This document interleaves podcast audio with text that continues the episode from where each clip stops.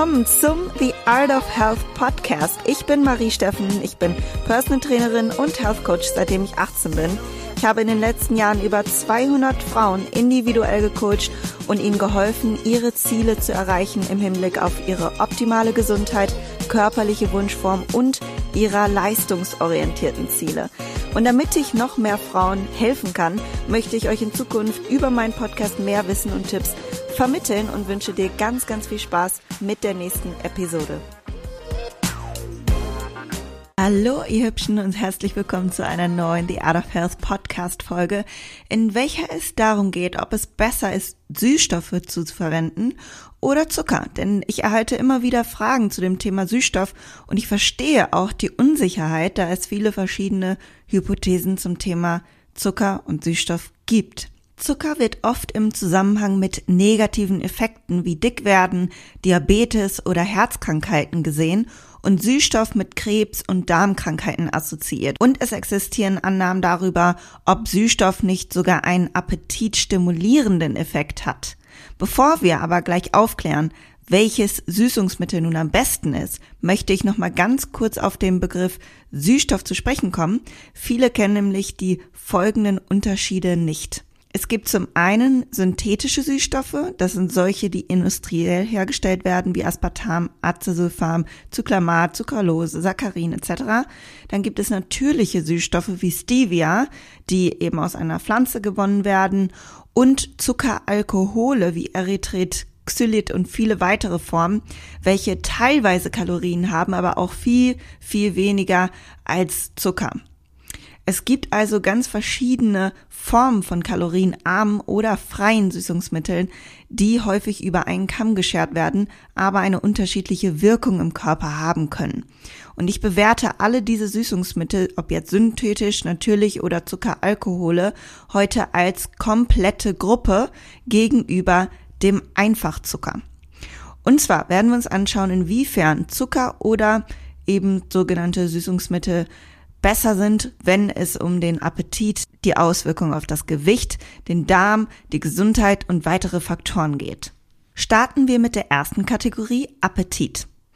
Im Hinblick auf den Süßstoff ist es so, dass Süßstoffe sogar Heißhunger vermindern können, da das Bedürfnis nach Süße oder die Kombination von Süße und Kohlensäure gestillt wird. Und in einer Studie konnte man das auch sehen, da die Teilnehmer, die Süßstoffe verwendet haben, auch mehr Gewicht abnehmen konnten, weil sie eben weniger Cravings hatten.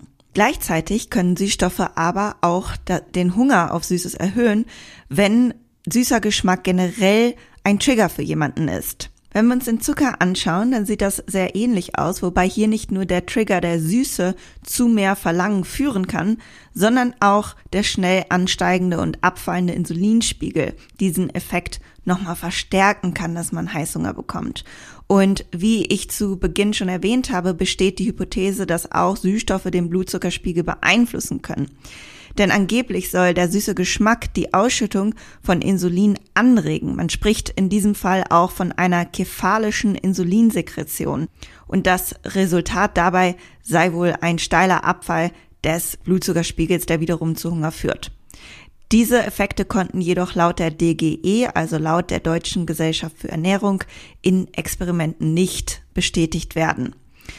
Und nur ganz wenige Zuckeralkohole lassen den Blutzucker geringfügig ansteigen. Und Diabetiker müssen jedoch nach meiner Recherche kleinere Mengen bis zu 30 Gramm beim Berechnen der Insulindosis nicht berücksichtigen. Hier bitte selber nochmal nachschauen, wenn du Diabetiker bist.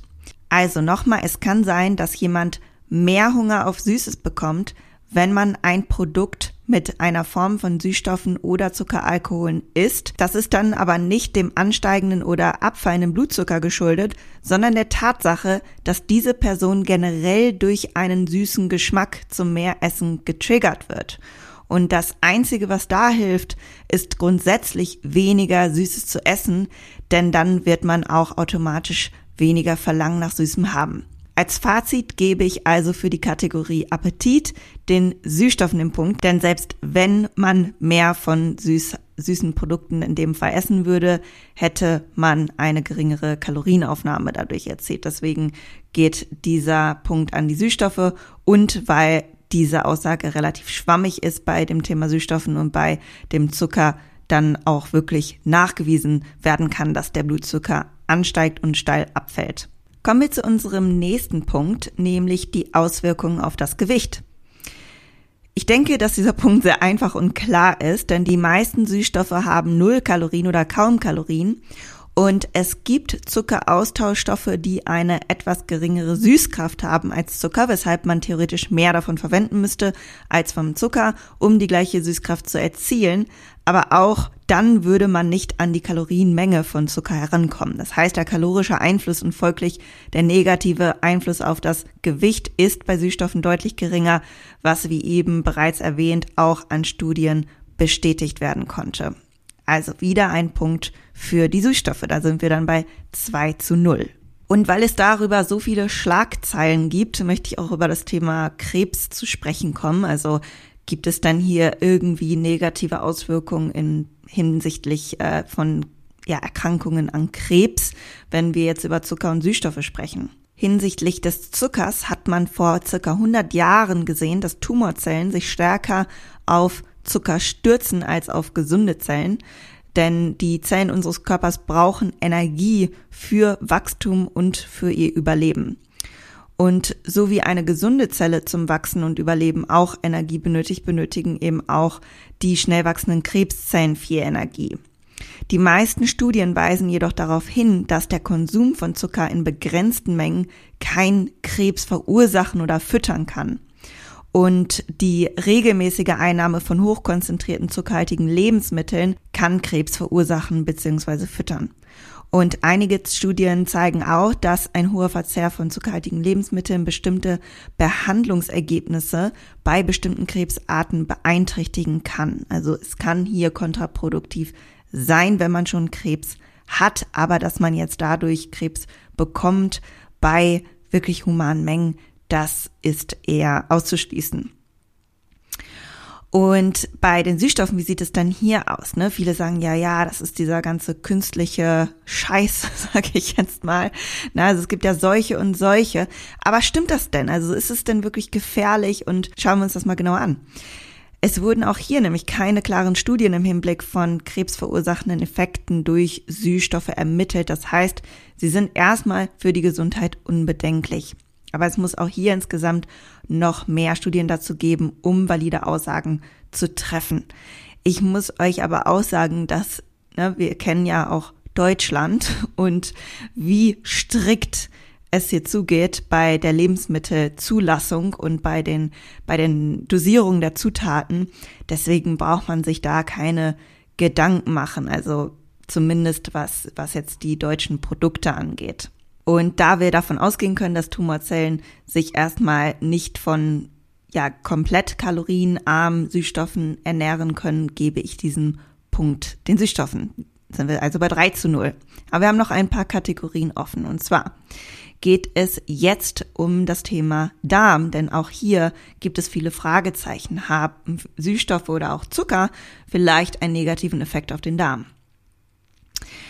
Schauen wir uns mal die Kategorie Süßstoffe an und hier kann man Folgendes sagen. Also Zuckeralkohole sind weitgehend unverdaulich und deshalb ziehen sie Wasser in den Verdauungstrakt und können Durchfall verursachen.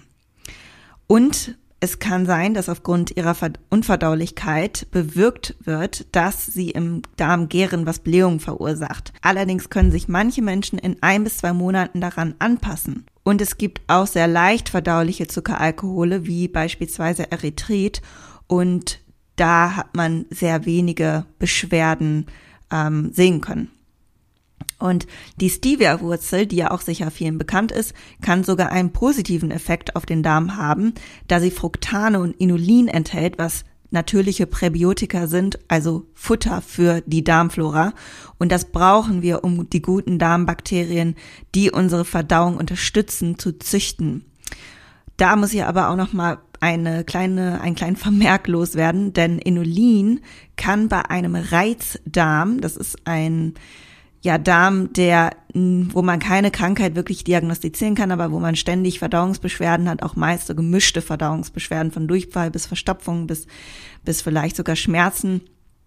Ähm, und Inulin kann bei einem sogenannten Reisdarm zu mehr Problemen führen, denn es ist ein High Foodmap Lebensmittel. Die sind grundsätzlich nicht schlecht, fallen aber unter eine bestimmte Kohlenhydratgruppe, die für eben Reizdarmpatienten sehr schlecht verdaulich sind und Blähung verursachen und eben ja noch weitere Beschwerden dann verschlimmern können. Und wir wollen ja eben beim Reizdarm alles erstmal ein bisschen äh, verringern, damit man den Darm so ein bisschen zur Ruhe bringt. Und das macht man auch häufig durch eine Low Foot Map Diät. Also das kann helfen, was aber dann auch nur temporär eingesetzt wird. Also das heißt nicht, dass man jetzt für immer die sogenannten Lebensmittel auslässt, die diese Kategorie von Kohlenhydraten beinhalten. Ne? Das ist dann nur temporär.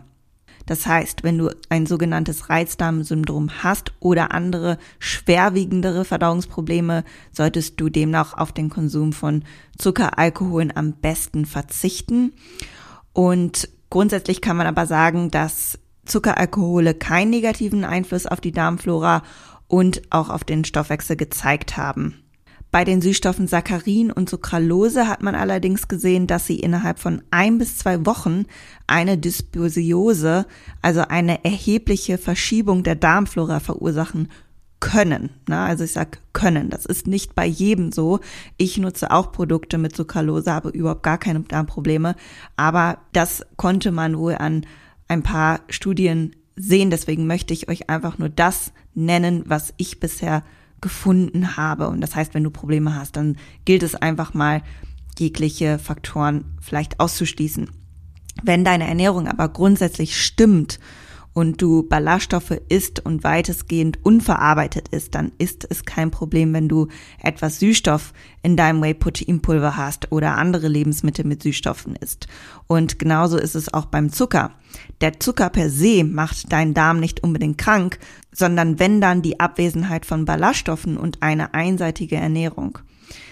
Das Fazit ist also für diese Kategorie, dass ich hier keinem einen Punkt geben würde womit wir dann immer noch bei 3 zu 0 liegen, aber wir sind noch nicht am Ende angekommen.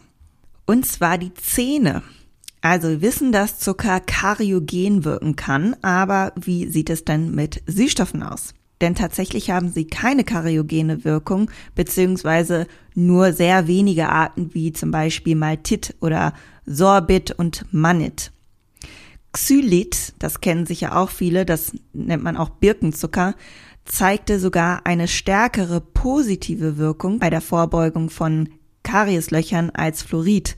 Deshalb wird es auch immer häufiger in Kaugummis oder auch in Zahnpasten eingesetzt. Und deshalb bei der Kategorie Zähne muss ich auch wieder einen Punkt an die Süßstoffe vergeben. Und da sind wir bei 4 zu 0.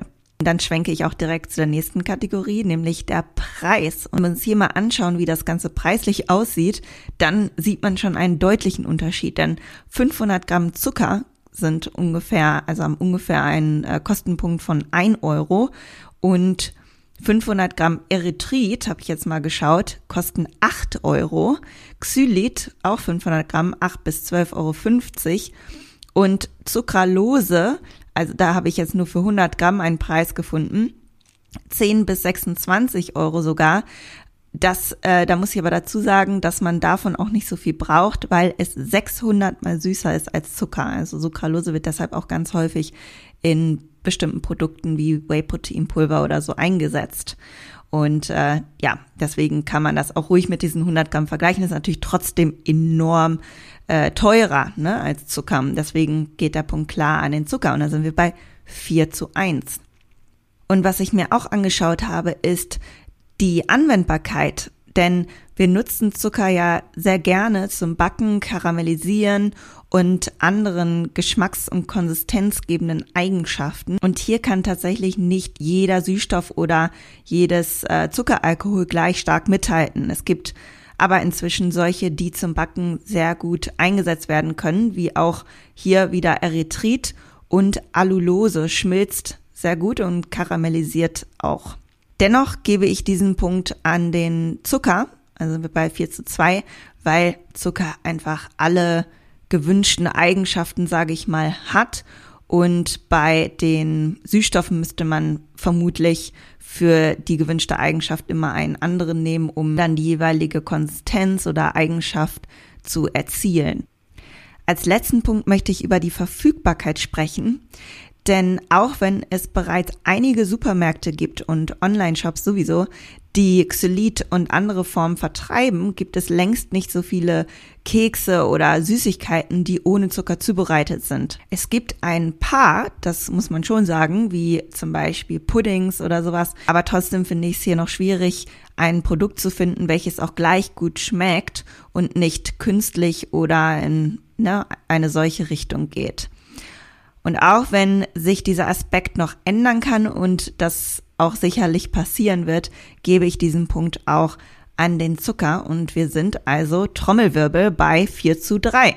Das heißt, als Fazit kann man sagen, dass Zucker oder Süßstoffe beide komplett in Ordnung sind, wenn man sie in Maßen verzehrt.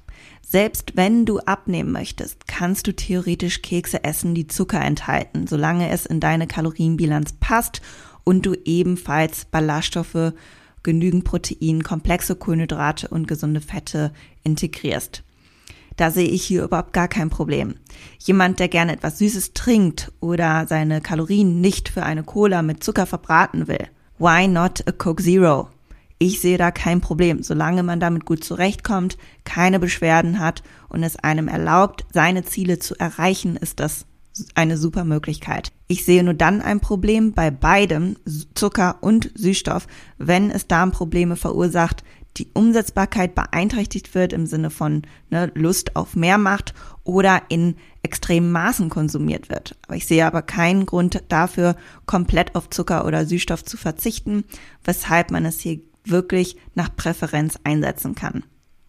Und wir müssen immer im Hinterkopf behalten, dass das für jedes einzelne Lebensmittel gilt, welches wir zu uns nehmen. Bei Wasser zum Beispiel würden mir sicherlich alle zustimmen, dass wir es als sicheres und gesundes Lebensmittel einstufen können. Angenommen, ich trinke jetzt im Schnitt drei Liter Wasser pro Tag und wenn ich jetzt die tausendfache Menge trinke, also 3000 Liter pro Tag und vielleicht irgendwie in, innerhalb von zwei Stunden, würde ich mit ziemlicher Sicherheit sterben. Also Hashtag die Menge macht das Gift.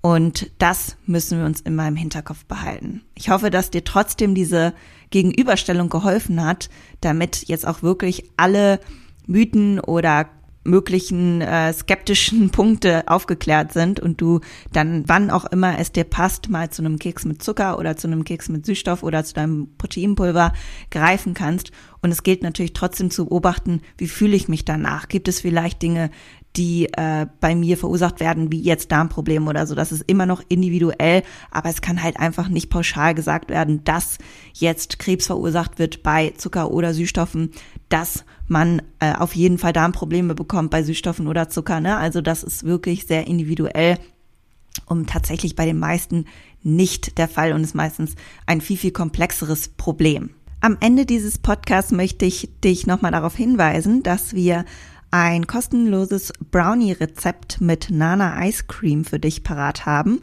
Ich werde dir den Link dazu zum kostenfreien Download in die Beschreibung dieses Podcasts packen und dann kannst du schauen, ob du Lust hast, das nachzumachen. Und weil das Thema Verdauung, welches ich heute angerissen habe im Hinblick auf Süßstoffe und den Zucker, ein wirklich häufig gefragtes Thema ist, möchte ich dich nochmal darauf hinweisen, dass wir in unserem Online-Coaching-Kurs Your Last Diet eine komplette Lektion auch dazu abgedeckt haben, in welcher ich dir von jedem einzelnen Winkel beleuchte, welche möglichen Handlungsstrategien du umsetzen kannst, um deine Verdauung zu verbessern.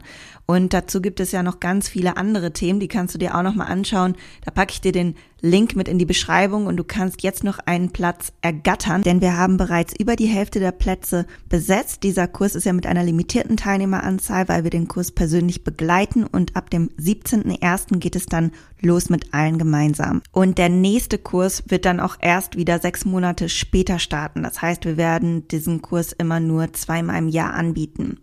Wir freuen uns wirklich wahnsinnig auf dich, wenn du dabei bist. Und sonst freue ich mich, wenn du das nächste Mal wieder bei mir hier in dem Podcast hereinhörst. Also lass mich wissen, wenn du irgendwelche Fragen hast, wenn du Wünsche hast für Podcast-Themen, sende es gerne an support at the-art-of-health.de.